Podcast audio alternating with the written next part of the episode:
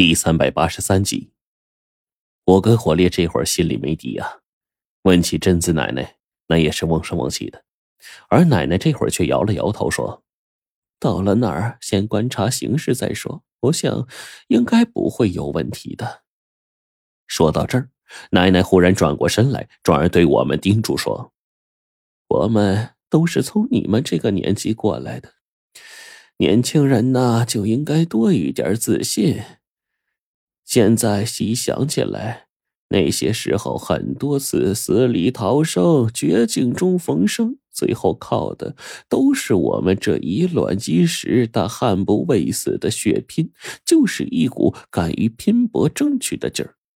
所以说呀，你们还年轻，很多时候越是到了危险的关头啊，越不计后果，前赴后继，只有这样斗志昂扬，才能走好今后的路啊。贞子奶奶说完这些话，转过身来，眼中带着一抹慈祥的笑意，随后说：“或许现在拿这些东西要求你们这些孩子有点难，但是呢，越早懂这些，对你们呢越有利。”说着话，我们就沿着这个路继续的追。这时候，奶奶一面感受着朱雀气息，一面紧跟着我们往前走。好景不长，奶奶很快便确定下来。他此刻的脸严肃到了极点，对我们说：“看来猜的不错，他真的遇到麻烦了。骷髅他们可能真的找到了朱雀所在之地，只是他们应该遇到了麻烦呢。”真的，咱加快速度！火烈在一旁吆喝着，我们赶紧提速。好在这山林当中啊，树木植被呢，大多数都不过腰，而且看得出来是经常有人走动的。一路沿着不少的小道往前而行，伴随我们速度加快，赶路呢也逐渐快了不少。大约到了下午时候，我们已经往前走了得有十多公里了。这期间，我们更是两次跟到了这些怪物的其他藏匿之地。火烈更是在进入这些藏匿之地时，就发现了异常，因为这些藏匿地的位置大多都是极其潮湿的位置。这些地方呢，就好像森林中忽然形成的沼泽一样，附近都是水。在这种地形当中啊，还有大量的水草浸泡在上方。远远的看去，拨开水草的下方，仿佛是个无底水渊，仿佛深不见底一样。看到这一幕，我不由得愣了一下，伸手一触碰，这水呀，简直是冰凉刺骨。我此刻不由得感叹道：“这么冷的水！”只怕是地底下的地下河水从下面溢散出来。毕竟这一带都属于喀斯特地貌，地下水源极其丰富。周边的山林当中出现了这样的小型湿地，也都是情理之中的事情。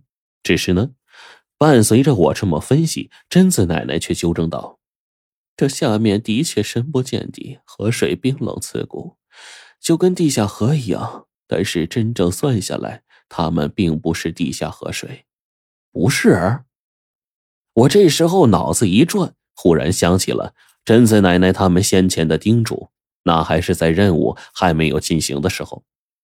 还记得在那个时候呢，贞子奶奶跟冰窟窿啊，便跟我们嘱咐过，说在这山中遇到什么鬼怪的东西，让我们都千万别碰。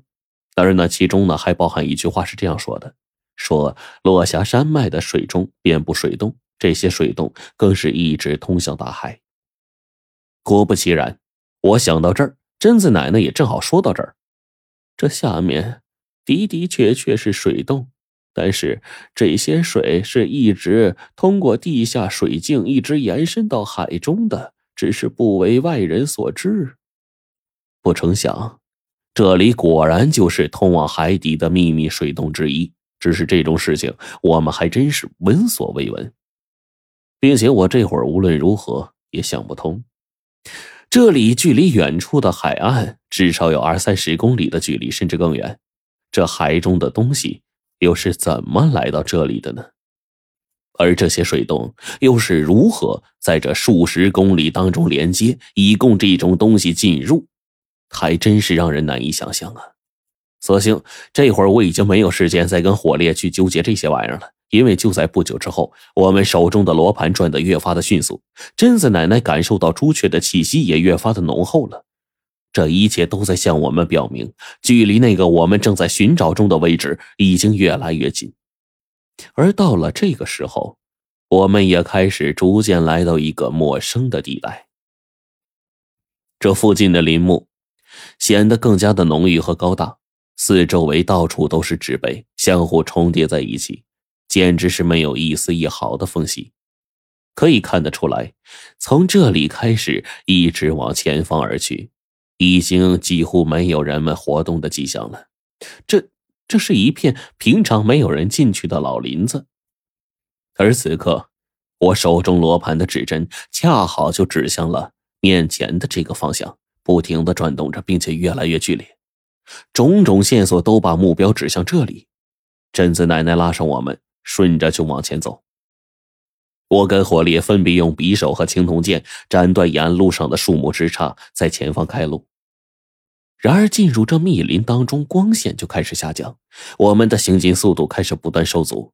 逐渐的，天色已经黑了，而我们却并没有前进多远，反倒因为天色漆黑的问题，速度受到影响，最后只能在原地扎帐篷，准备休息。距离那个地方应该不远，只是晚上行进太过于艰难。我们不要跟的距离过近，不然会被察觉。奶奶此刻说完这句话，随后呢，便要我跟火烈休息起来，并且告诉我们夜晚不要放松警惕。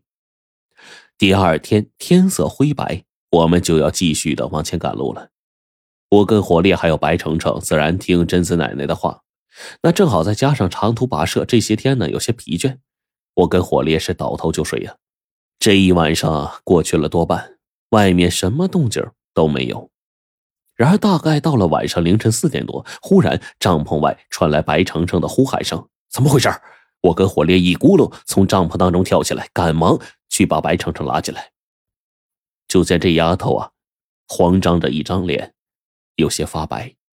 怎么了？搞得惊慌失措的。我看到程程这模样，我也疑惑了。随后，程程便疑惑的问我们说：“你们今天晚上听到什么动静没有？”“没有啊，怎么了？”火烈这时候迷瞪着双眼，疑惑的问：“那奶奶不见了？”